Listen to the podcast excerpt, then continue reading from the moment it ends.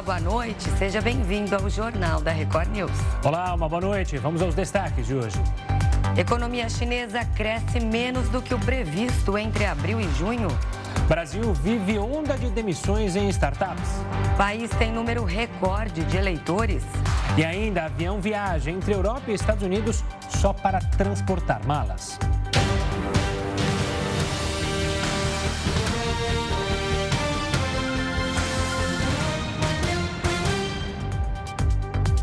O Ministério da Saúde passou a recomendar a vacinação de crianças entre 3 e 5 anos com a Coronavac. E quem tem mais informações direto de Brasília é o repórter Alessandro Saturno. Boa noite, Saturno. Oi, Renata, boa noite para você, para o Gustavo e a todos ligados aqui na Record News.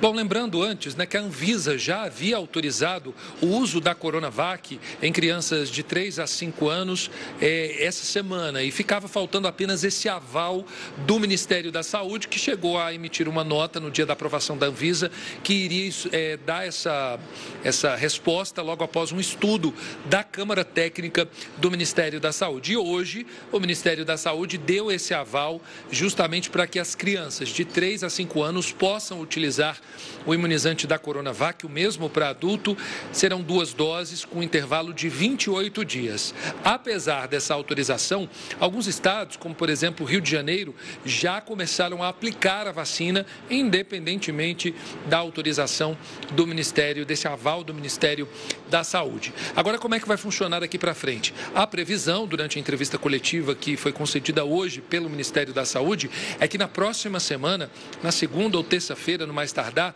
o Ministério da Saúde divulgue aí um cronograma, um calendário de como vai ser essa vacinação das crianças que têm entre 3 e 5 anos, né? Porque elas vão precisar tomar essa dose num intervalo aí de 28 dias. Lembrando que o governo brasileiro e por meio da Anvisa, né, que é o órgão, a agência, né, de vigilância sanitária, ela autorizou o uso da vacina depois de avaliar estudos que foram feitos tanto pelo governo do Chile como pela Universidade do Espírito Santo aqui no Brasil. Agora, Renato e Gustavo, a gente espera esse cronograma que deve ser divulgado pelo Ministério da Saúde, como eu já falei, no mais tardar na próxima terça-feira.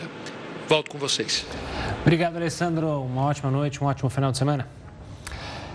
Olha, o Brasil bateu recorde no número de eleitores neste ano. Pois é, a participação de adolescentes contribuiu demais para isso. O Tribunal Superior Eleitoral divulgou que 156 milhões e 400 mil pessoas estão aptas para votar em 2022. Em comparação com 2018, quando houve a última eleição presidencial, são quase 10 milhões de pessoas a mais, uma alta de 6%. A adesão de adolescentes de 16 e 17 anos foi fundamental para este aumento. Em outubro, mais de 2 milhões de jovens poderão ir às urnas, 50% a mais do que registrado em 2018. Do total de eleitores, são 82 milhões de mulheres, o que representa 52%, e 74 milhões de homens. O grupo com mais de 70 anos também aumentou, passando de 12 milhões em 2018 para 14 milhões em 2022. Os maiores colégios eleitorais são os estados de São Paulo, Minas Gerais e Rio de Janeiro. E agora nós vamos chamar o Heródoto Barbeiro para falar mais sobre esse assunto.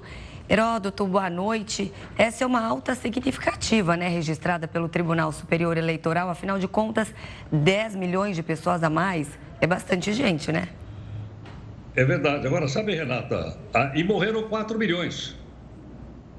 Então a alta foi mais significativa, porque morreram 4. Então você veja que para aumentar 10, então significa que elas, na verdade, aumentaram 14, porque 4 milhões das pessoas morreram. Agora, Renata, tem uma coisa que a gente sempre sabe, que é o seguinte: nós somos obrigados a votar. O voto no Brasil não é optativo, ele é obrigatório. Muito bem. Então, quem é que é obrigado a votar? Todo mundo que tem de 18 anos a 70 anos de idade é obrigado a votar. Bom, e se não vota? Você não vota. Tem uma série de consequências, tem uma pequena multa, mas aí não pode viajar, não pode tirar passaporte, não pode participar de concurso público, por aí afora. Outra pergunta aqui para o pessoal que acompanha o jornal. Quando é que começou essa história no Brasil de voto obrigatório? Porque esse país não tem. Estados Unidos não tem, na Colômbia não tem, no Chile não tem, na Europa não tem, no Brasil tem. Quando é que começou isso? Isso começou em 1934. Em 1934, nós temos uma Constituição no Brasil. É a época do Vargas. O Vargas já era ditador nessa época. E em 34 foi uma Constituição para tentar transformar a ditadura em democracia. Muito bem. Na Constituição de 1934, se estabeleceu que o voto era obrigatório. E ela vem, então, se renovando nas constituições brasileiras até os dias atuais. A última, como todo mundo sabe, é a Constituição de 1988, que manteve a obrigatoriedade, todos nós temos que votar. Nós com mais de 18 né, e menos de 70 anos de idade. Agora, tem um detalhe também interessante, Renata, nessa, nessa coisa toda, que é o seguinte: muita gente não vai. Muita gente não vai. Na eleição passada, salvo engano, 30% dos eleitores não votaram. Se você.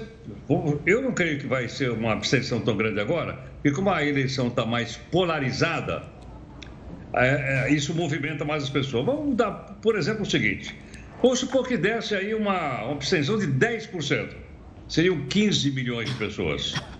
Se for 20%, são 30 milhões de pessoas, então, que não votariam.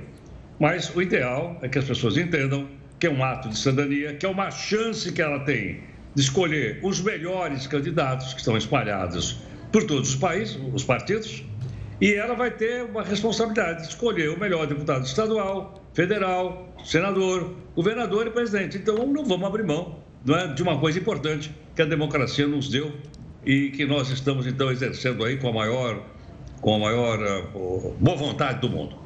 Pois é, e é bom lembrar, né, Heroto, você sempre menciona aqui, o voto não acaba no dia que você aperta os botõezinhos, não.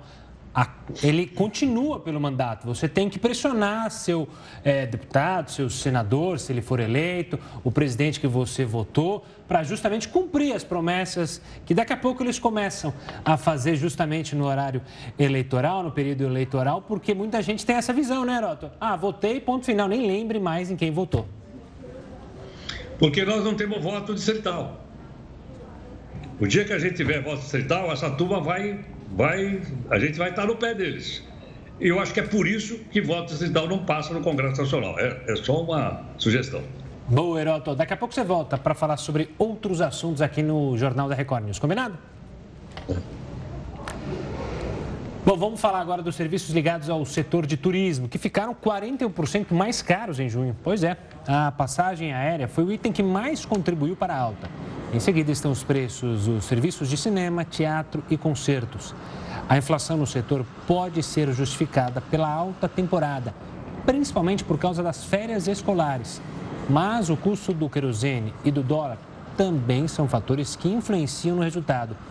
Os dados são da FEComércio, aqui de São Paulo, com base nos dados do Índice Nacional de Preços ao Consumidor Amplo do IBGE.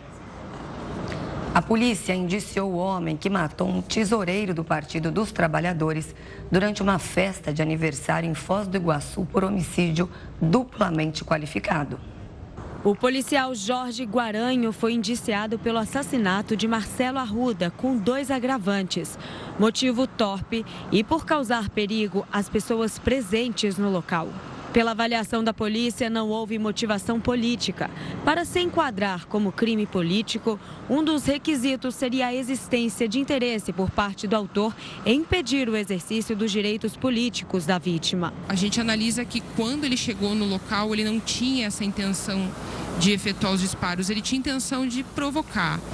É, e a gente avalia que esse acirramento da discussão entre eles, a escalada dessa discussão entre os dois, é que acabou é, fazendo com que o autor voltasse e praticasse o homicídio. O inquérito foi concluído em cinco dias, mas a polícia ainda aguarda o resultado de perícias do celular de Jorge Guaranho, além das armas usadas pelos dois no dia do confronto. O policial penal continua internado em estado grave. As investigações também revelam que antes do crime, Jorge Jorge Guaranho estava em um churrasco e um amigo mostrou a ele imagens de câmeras de segurança da associação onde Marcelo Arruda comemorava o aniversário de 50 anos. A polícia também identificou três pessoas que foram flagradas chutando Jorge após ele já ter sido baleado. Outro inquérito separado foi aberto para apurar esse caso.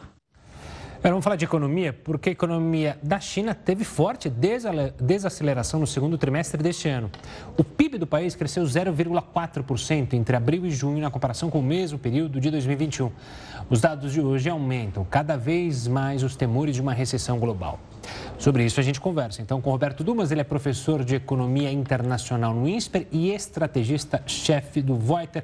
Professor, mais uma vez uma ótima noite, obrigado pela participação aqui conosco. Esse resultado, resultado é, ruim da economia chinesa, a gente pode colocar tudo na conta da Covid, afinal, o modo como o, o, governo chinês trata a Covid é Covid zero, então manda fechar, ah, não importa que, país, que cidade que seja, se é setor produtivo ou não, está tudo nessa conta? Ah, boa noite, Gustavo. Boa noite, Renata. É mais ou menos isso. Veja, o, você falou que a, a China cresceu 0,4% comparado com o ano anterior, mas se eu comparar com o trimestre anterior desse ano, ela chegou a cair 2,6%. Claro, todo mundo tem o um, um número, etc. Mas se eu comparar o primeiro com o segundo trimestre com o primeiro trimestre, houve um recuo da atividade econômica. E você está completamente coberto de razão.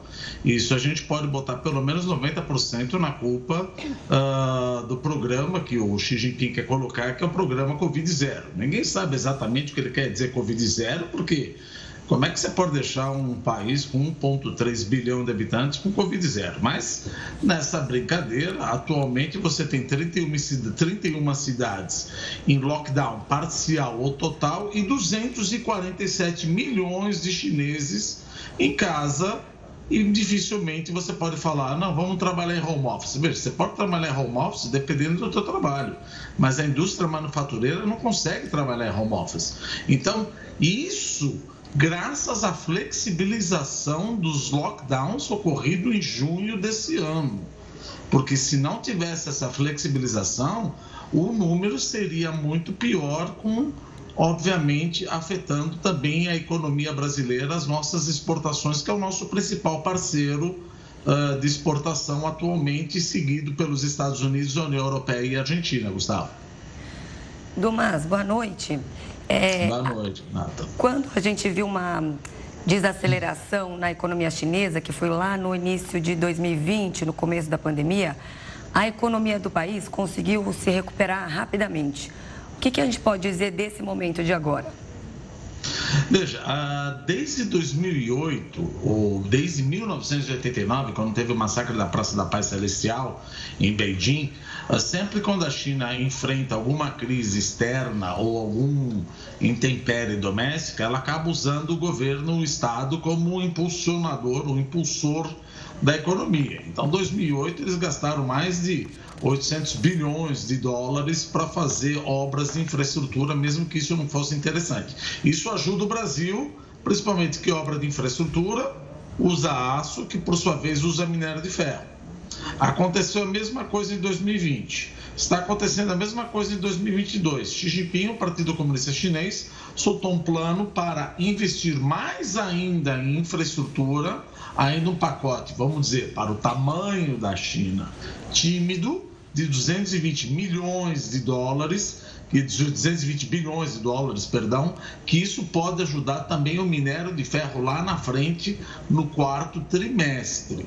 Mas no meio tempo você tem forças dissociadas. Se por um lado o mundo entra numa estagflação, num crescimento menor, inclusive China, Estados Unidos, Europa, por outro lado você tem a guerra da Rússia e da Ucrânia que falta alimento no mundo e também na China, que tá, está mudando o modelo de crescimento, que precisa aumentar a alimentação da população e agora quer fazer um programa de estímulo uh, a investimentos em infraestrutura. Então, precisa saber, no final das contas, o que, que vai imperar. A recessão subproduto de aumento de taxa de juros em todos, a maior parte dos países do mundo, e ou o aumento dos gastos do governo chinês para ajudar a economia chinesa, que certamente não vai acabar com um crescimento de 5,5% esse ano. Então, o Brasil tem um lado positivo e um lado negativo. Tende a prevalecer, por enquanto, o lado negativo, que chama recessão mundial, ou pelo menos estagflação mundial, ou falando sem o economês chato, um crescimento menor do mundo, e isso demanda menos commodities do mundo, e o Brasil, um importante exportador de commodities, acaba sendo prejudicado na sua pauta de exportação de minério de ferro e agricultura, que é grãos como um todo, que é a principal pauta para a China. Dumas, ainda analisando essa questão Brasil e China, eu queria entender os cenários que a gente pode ter pela frente. Lembro que, como você mencionou, né, a China compra muita coisa do Brasil. A gente teve recentemente é, um, uma carne de porco mais barata aqui internamente, porque a China deixou de comprar é, grande quantidade do produto. O que, que essa situação chinesa pode afetar a vida de nós brasileiros economicamente? Veja, a China está num processo já desde 2008, entre idas e vindas, que é a mudança do modelo econômico dela. Ou seja, a economia você tem três motores: consumo, investimento e exportação líquida. A China cresce bastante, cresceu muito, cresceu 7, 8, 6, 8, 9%, mas muito desse crescimento é por causa de exportações líquidas e investimento. Então a China, desde 2007, está querendo crescer via um outro motor de crescimento que é o consumo, tentando aumentar o salário do chinês acima da produtividade. Por isso que o agronegócio se dá bem.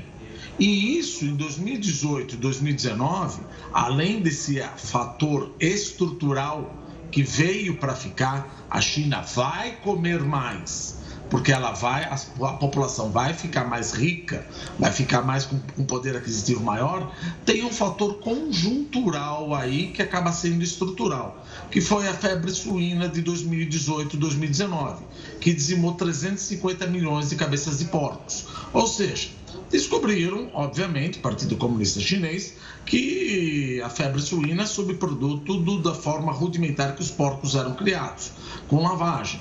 Então, o Partido Comunista Chinês soltou, entre aspas, um decreto falando que os porcos não poderiam ser mais criados dessa forma rudimentar. Ora, então o porco tem que comer o quê? Ração. Ração vai o quê? Soja e milho. Ponto positivo para o Brasil, além do trigo, que é ponto positivo, entre aspas, seria para a Ucrânia, para a Argentina, mas isso o Brasil tende a se beneficiar por uma maior profissionalização da criação uh, uh, do plantel de porcos na, na, na, na, China e também por maior demanda de proteína animal. Então eu estou muito mais animado em relação a commodities agrícolas em relação à China do que commodities metálicas, a despeito desse número que não foi tão bom assim, que mostrou uma queda comparado com o primeiro trimestre de 2022 de 2,6%. O país vem registrando níveis é, acima do que eles estão acostumados de desemprego. É o que me chamou a atenção foi o desemprego entre os jovens de quase de 20%. É, de 20%. Achei bastante coisa. Essa é uma situação que tende a ficar dessa forma por mais tempo ou eles podem se recuperar rapidamente dessa situação de desemprego atual? Veja, eles não, não é que eles podem recuperar rapidamente, eles têm de recuperar rapidamente. Por quê? Economia, política e sociedade é uma coisa só. Se a economia vai mal, a sociedade reclama, a sociedade reclama, politicamente você não se sustenta. Numa democracia, você elege ou reelege o presidente quando a economia vai mal. Numa ditadura, que é a China, você não tem eleição. Então, você, para evitar essa tensão social, a China precisa fazer uma política fiscal expansionista, quer pelo lado de commodities agrícolas ou de commodities metálicas, de forma a gerar mais empregos. Senão, o descontentamento, a tensão social pode ficar insustentável e ninguém está dizendo que isso vai acontecer.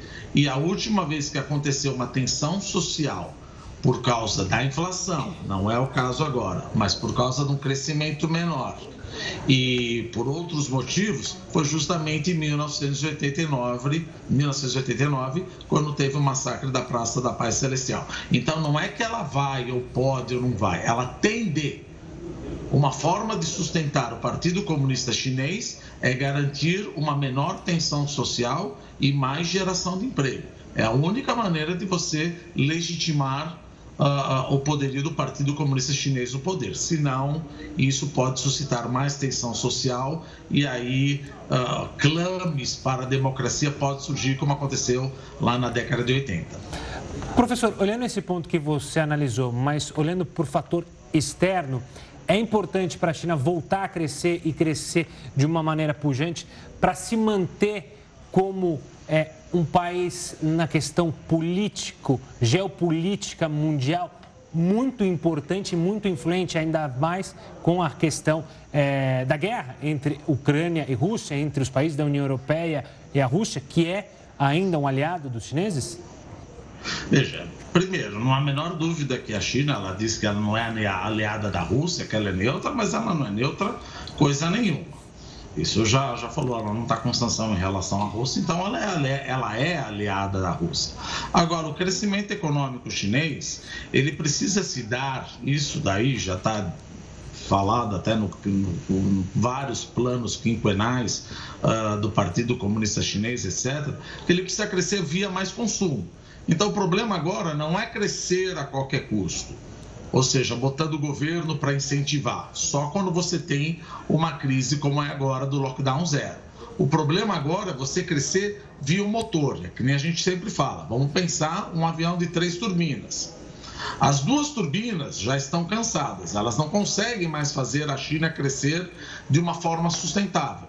A alavancagem financeira, os bancos estão cheios de dívidas. Então é importante que você ligue a terceira turbina desse avião. A terceira turbina desse avião é consumo. Puxa vida, mas chinês não consome? Não, o chinês consome muito. Mas agora é importante que o chinês consuma mais do que produz.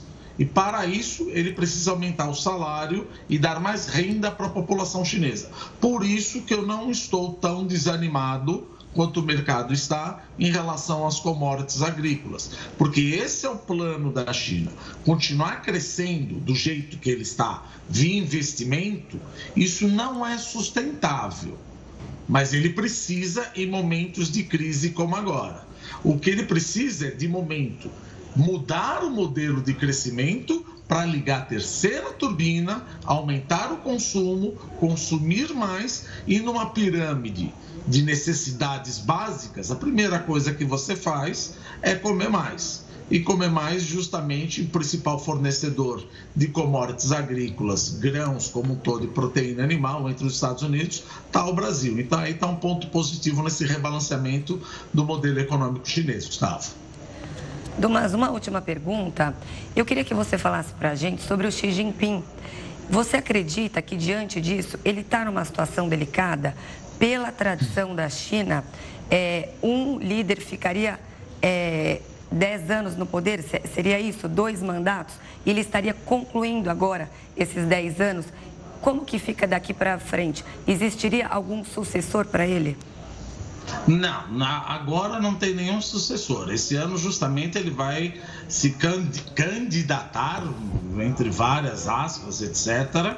E já está eleito, obviamente, porque a democracia existe dentro do Politburo do Partido Comunista Chinês. Eles votam entre eles. Já está concluído para outubro que o Xi Jinping vai ser eleito pelo terceiro mandato, como presidente da China, como líder do Exército de Libertação do Povo ou como líder do Partido Comunista Chinês. Então, existe esse risco aí do Xi Jinping começar a querer se perpetuar no poder. E aí traz um outro lado geopolítico, justamente que você colocou, né, que é justamente o aspecto de Taiwan.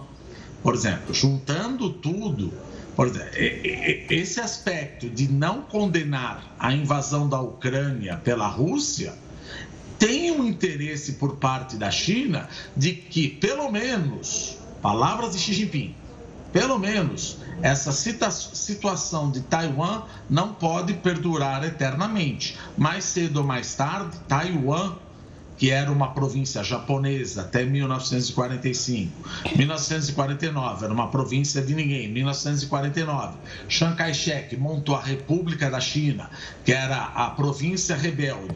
E para voltar para a China, isso tem que voltar, e como nas palavras de Xi Jinping, isso não pode ficar eternamente. Então, existe o um interesse de Xi Jinping, entre aspas, se perpetuar no poder e trazer Taiwan novamente usando a Rússia como aliada para dentro da China continental e parar com essa coisa, segundo ele, de dois países, um sistema e dois países. Professor Dumas, mais uma vez, sempre um prazer tê-lo aqui conosco. Obrigado pela participação e até uma próxima. Obrigado, gente. Boa noite. Uma ótima noite.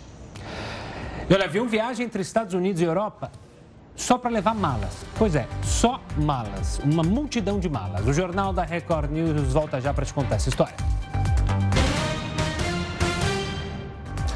Estamos de volta para falar de um avião que viajou com mil malas e nenhum passageiro. Assunto para o Heródoto Barbeiro contar essa história. Heroto, por que, que, a empresa fez isso? E quando a gente está falando de mala, a gente está falando de mala de verdade, né? Não aquele pessoal chato para danar que muitas vezes a gente apelida de malas. E pior que é da gente apelida de mala sem alça. Esses são, tem vários, hein? Esse é o mais chato que tem, é, não é? oh, mas tem vários desses. Mas olha, é, é, esse avião, de fato, ele, ele saiu de, do aeroporto de Heathrow, em Londres, para a cidade de Dallas, que é no estado norte-americano da Geórgia por que razão? Porque está uma confusão geral no aeroporto. de Londres tem três aeroportos, na verdade, mas o maior é o Heathrow, mais conhecido. Está maior confusão lá. Por que razão? Porque o aeroporto lá, ele é privado. É como o aeroporto de Guarulhos, aqui é privado. O Tom Jobim do Rio de Janeiro é privado. E agora, dia 18 de agosto, vai ser privatizado esse. Bom, o que, que aconteceu? Durante a pandemia, a empresa que opera o aeroporto mandou todo mundo embora.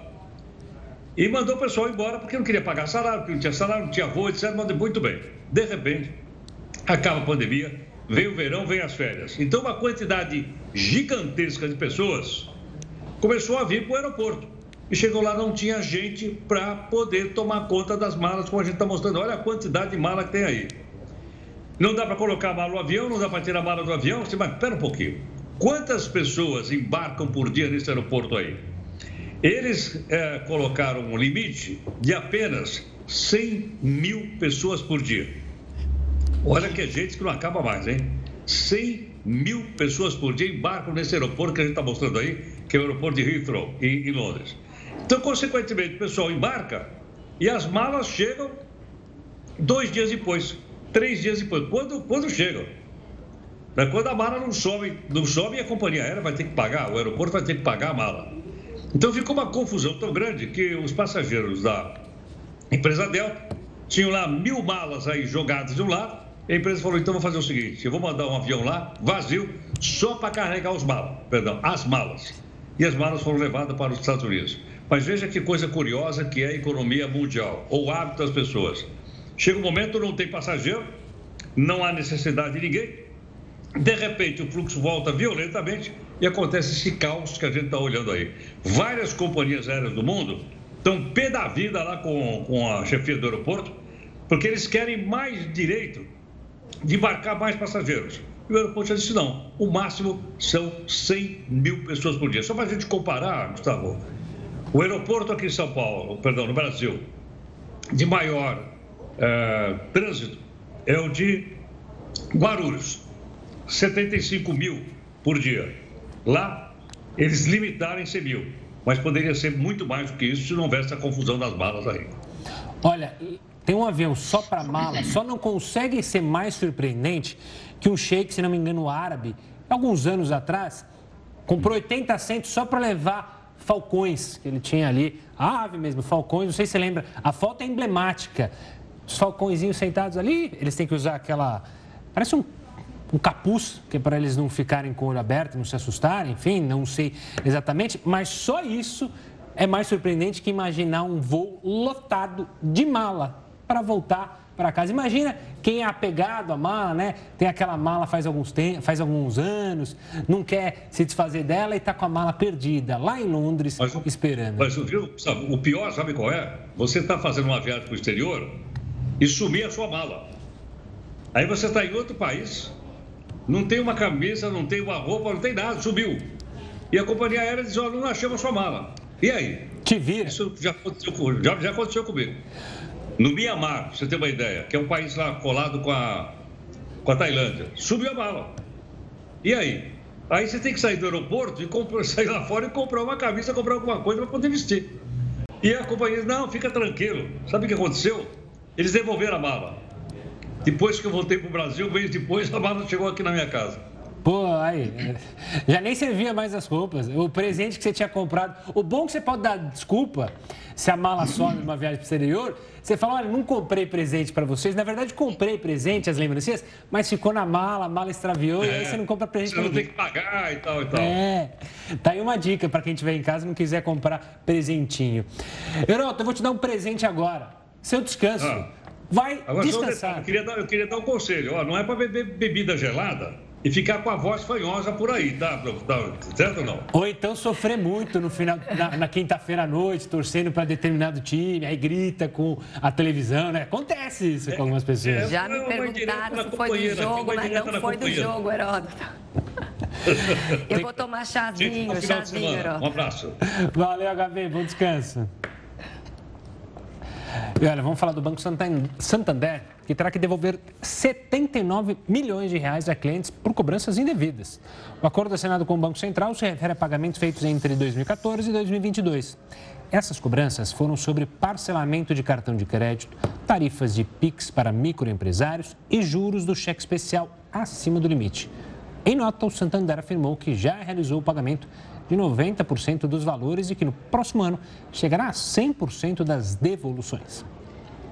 E o Brasil vive uma onda de demissões em startups econômica que atingiu diferentes países teve impacto para as startups, empresas que resolvem problemas complexos com o uso da tecnologia. O setor recebeu só em 2021 9,4 bilhões de dólares. Mas apenas neste ano, as demissões do Brasil já afetaram 3 mil pessoas. E a crise afetou também diversos segmentos, como financeiro, imobiliário, automobilístico e comércio eletrônico. A inflação subiu em todo o mundo e, com isso, os bancos centrais elevaram os juros para conter essa alta de preços. Por esse motivo, os investidores preferem aplicar em renda fixa, em vez de colocar o dinheiro nessas empresas. As startups viram nas demissões uma saída para economizar, mas essa decisão pode trazer prejuízos.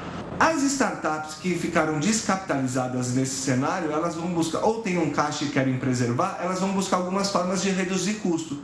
E uma delas é a demissão em massa. Qual é a questão aqui? É, a demissão em massa ela também gera um prejuízo de imagem para essa empresa, além, é claro, de prejudicar uma série de pessoas. Apesar de estarem numa fase difícil e com corte de custos, as startups não devem desaparecer. As startups estão aí para ficar. Agora, o que acontece é que elas precisam encontrar uma forma de melhor gestão, principalmente em um cenário né, é, instável como é o cenário macroeconômico brasileiro. E agora a gente vai até o Rio de Janeiro falar com a repórter Adriana Rezende, que tem novas informações sobre o caso do anestesista após o abuso sexual de uma mulher grávida. Boa noite, Adriana. Qual é a posição do Ministério Público? Boa noite, Gustavo, Renata. O Ministério Público do Rio de Janeiro denunciou o médico anestesista Giovanni Quintela pelo crime de estupro de vulnerável. De acordo com a denúncia, o médico agiu de forma livre e consciente contra a vítima que estava impossibilitada de oferecer resistência por causa da anestesia. Além da condenação, o MP fixou uma indenização em favor da vítima de no mínimo 10 salários mínimos. Apesar do inquérito do caso ainda não ter sido sido concluído pela Polícia Civil, o MP entende que já há elementos suficientes para fazer a denúncia. De acordo com a delegada que investiga o caso, o médico participou de pelo menos 40 partos e todos serão investigados. Até agora, 16 pessoas foram ouvidas no inquérito que apura o flagrante do vídeo, inclusive a vítima que estava na sala de cirurgia. Giovanni já atuou em pelo menos 10 hospitais públicos e privados Privados do Rio. Ele segue preso e está sem advogados. Voltamos com vocês, Gustavo e Renata. Obrigado, Yara. A Força Nacional vai auxiliar no combate a incêndios florestais e queimadas nos municípios de Maitá, Lábrea e Novo Aripuana, no estado do Amazonas. De acordo com uma portaria publicada pelo Ministério da Justiça e Segurança Pública, as atividades seguem até o dia 15 de novembro. Além do combate a incêndios, a Força Nacional ainda vai ajudar na preservação da ordem pública e da segurança de pessoas e patrimônio. E o preço da gasolina cai pela terceira semana seguida. O Jornal da Record News volta já. Estamos de volta para falar que algumas empresas brasileiras começam a aderir uma semana de trabalho, veja só, reduzida. Pois é, com quatro dias. Seria essa uma nova tendência? Para entender mais sobre isso, a gente conversa com a especialista em gestão de carreira, Kelly Pires. Kelly, uma boa noite, obrigado pela participação aqui conosco. Da onde surgiu essa história de uma semana menor? Isso foi provocado pela pandemia ou já se falava, já se discutia entre as grandes empresas reduzir a semana de trabalho?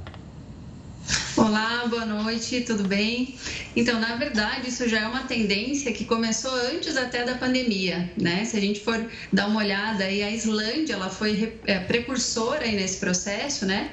Então, ela teve um experimento de 2015 a 2019 testando então essa possibilidade de uma jornada de trabalho reduzida e com isso foi testado durante um ano, né? A amostra de 1% da população e com isso, então, o país pôde levantar assim, um aumento significativo na sua produtividade, redução de estresse, entre outras melhorias. Então, na verdade, ele começou antes da pandemia e aí se intensificou com a pandemia e eu acredito que realmente isso é uma tendência. Kelly, boa noite. O que eu ia te perguntar era justamente isso.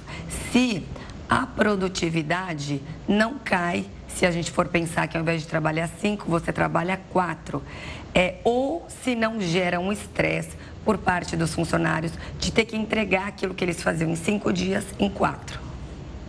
Na verdade, o que a gente percebe, né, e o que as pesquisas estão mostrando para nós é justamente o contrário, Renata. Boa noite. Ah, na verdade, houve um aumento significativo da produtividade em todos os países que fizeram essa, essa, essa, esse recurso, utilizaram esse recurso, então, primeiro como uma amostra, né? A gente tem aí recente o Japão, o próprio Japão, a Microsoft lá do Japão também fez esse teste aí no último ano ah, e conseguiu aí levantar uma redução do seu nível de estresse dos colaboradores colaboradores, esgotamento mental e um aumento de 40% na sua produtividade. Então, é, e com relação né, às pessoas se sentirem mais sobrecarregadas, é entender que para a gente conseguir fazer a implantação desse processo, dessa jornada, que tem, é, é, o pessoal está chamando aí de quatro vezes três, né, quatro dias de trabalho e três de folga, é, é possível adotar algumas medidas para que isso funcione. Né? Mas a gente percebe sim de todas as empresas que, que, a gente, que a gente fez esse levantamento, esse estudo, a gente conseguiu perceber um aumento significativo na sua produtividade é, e assim outros ganhos também que a gente pode elencar, né? A questão de menos carro na rua, então ajuda a questão da ambiental, a, a social no sentido de mais tempo, mais qualidade de vida, mais equilíbrio entre as minhas atividades uh, do trabalho e de casa, né? A, até a divisão tarefas no ambiente familiar, isso também é, é, promovido. Então, o que a gente tem percebido é que é sim uma tendência, uma tendência positiva nesse sentido, mas precisa sim ter alguns cuidados na hora de implementar esse, esse processo, né? Kelly, antes de entender esses cuidados, é, se a gente tem pesquisas que mostram que a produtividade aumenta, o que, que ainda trava as empresas a adotar esse medida? É, seria um pouco do receio de não ter controle é, diretamente do profissional? Cito isso porque durante a pandemia se falou muito do home office, olha, o home office é maravilhoso, enfim. Só que aí a pandemia foi amenizando e ainda assim os gestores falam, não, volta todo mundo, a gente quer ter o profissional aqui. É, o que, que acontece? Ainda é um receio com a novidade? Sabe o que eu percebo? A gente precisa, né? E aí entraria um pouquinho antes até do, desses próprios recursos, é entender como é que isso vai funcionar dentro daquela empresa, né? Então, sim, eu vejo ainda que as empresas ainda têm alguns receios, até porque a gente precisa desenvolver e trabalhar tanto a liderança quanto as equipes para entrar nesse novo modelo né? Porque assim, é uma mudança de cultura. Se a gente for pensar, é uma mudança de cultura organizacional. Então a gente já precisa começar a trabalhar. A gente quer implantar isso, joia. Então como é que hoje funciona até o sentido da liderança? Né? Eu, tenho, eu trabalho muito com liderança, dando treinamento nas empresas e o que eu percebo é isso. Hoje a gente tem falado muito numa gestão, equipes autogerenciáveis é o primeiro passo, e trabalhar esse senso de, de autonomia mesmo nos líderes para com seus liderados. Né? Então, esse é o primeiro passo. Então, respondendo aqui a sua pergunta, eu vejo que a gente precisa entender, talvez essa dificuldade na implantação desse processo, é as empresas entender isso realmente como um benefício, como um ganho, e as pesquisas estão aí para mostrar isso para nós, e começar a trabalhar isso na mentalidade da cultura da empresa mesmo, no desenvolvimento da liderança, com relação às equipes, e aí o perfil desse colaborador, ele também precisa estar tá, consolidado, engajado nesse, nessa nessa mudança, né? Que é uma mudança de, de, de pensamento mesmo, né? De mindset. E Kelly, caberia em todo e qualquer negócio essa implementação de uma semana 4 por 3 é, ou isso ainda é meio que obscuro, ou seja, numa fábrica, daria para colocar isso numa fábrica, no chão de fábrica, ou seja, é, mudar a mentalidade de trabalhar de segunda a sexta, com as folgas do sábado e domingo, ou essa questão fica mais mesmo para as novas empresas, empresas mais antenadas, em que o trabalho é mais em escritório? Se a gente for pensar que alguns países conseguiram trazer essa, esse processo, conseguiram trazer essa, é, sugerir então essa questão a nível nacional, né? Então a gente começa a entender que é possível sim, desde que a gente precisa, de novo, né, mudar essa questão da cultura da empresa. Trazendo para nossa realidade a nível Brasil, é, eu, eu tomaria, eu sugeri um pouco mais de cautela no sentido do segmento para a gente conseguir fazer a implantação. Com relação ao chão de fábrica, eu vejo que é possível sim, também, desde que essa cultura esteja bem alinhada e que a gente entenda quais são os benefícios, quais são os objetivos que a gente pretende com essa nova implantação.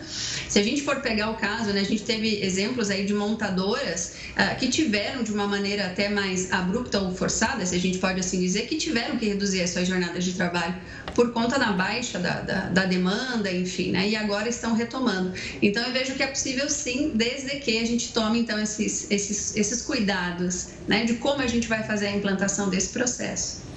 E Kelly, outra questão que me chamou a atenção ao estudar sobre o tema é que lá atrás eu, como leigo, imaginava, ah, vão acabar com a sexta-feira, ou vão acabar com a segunda-feira, estender o final de semana. Mas muitos exemplos têm optado por quebrar a semana, ou seja, a quarta-feira seria a quarta-feira sem trabalho, para dar uma relaxada justamente no meio da semana, para os dois dias ali, segunda e terça e quinta e sexta, você está com um alto nível de concentração, de dinamismo? É essa a ideia? Na verdade, o que a gente tem percebido é que normalmente as empresas acabam optando mesmo ou pela segunda ou pela sexta-feira. Né? Algumas empresas mais ousadas, eu diria, que optam então por trazer essa quebra no meio do, do, do expediente.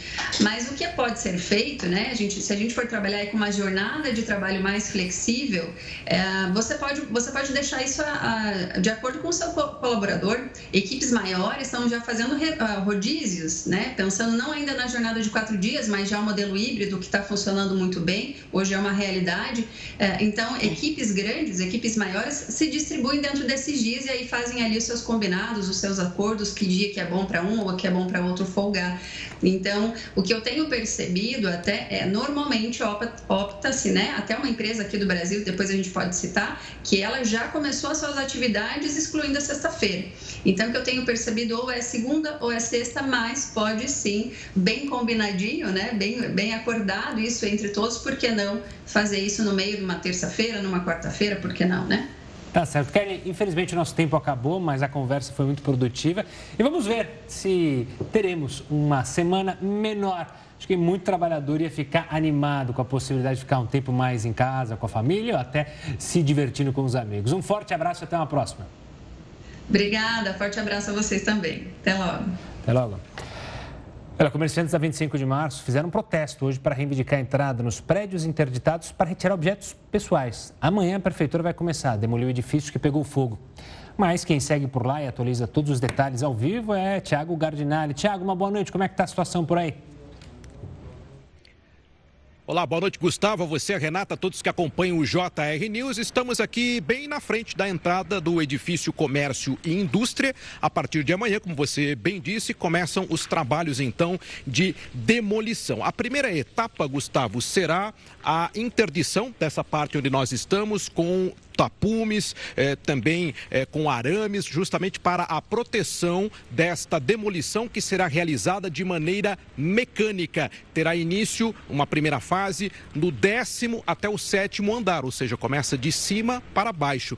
Hoje, durante o dia, os bombeiros é, conseguiram acessar alguns dos andares aqui do prédio, justamente para a realização desse trabalho de vistoria que vinha sendo feito através de imagens coletadas com drones para a verificação das rachaduras da estrutura do prédio. E aconteceu aqui, no entorno da 25 de março, um protesto durante o dia dos comerciantes que estavam reivindicando a possibilidade de entrar no prédio para verificar nos andares que não foram afetados ou que foram menos afetados pelo incêndio possibilidade de retirar mercadorias do estoque. Eles queriam saber se a, mercadoria havia sido é, avariada com o fogo ou mesmo com o calor ou se havia condições de recuperar. Nós levantamos também algumas informações de alguns comerciantes que estariam mantendo, inclusive dentro de cofres, até quantias em dinheiro, estavam preocupados né, com o início dessa demolição e estavam reivindicando então a possibilidade de entrar no prédio para é, retirar esses pertences. Mas essa essa entrada não foi autorizada. Neste sábado, a partir das 8 horas da manhã,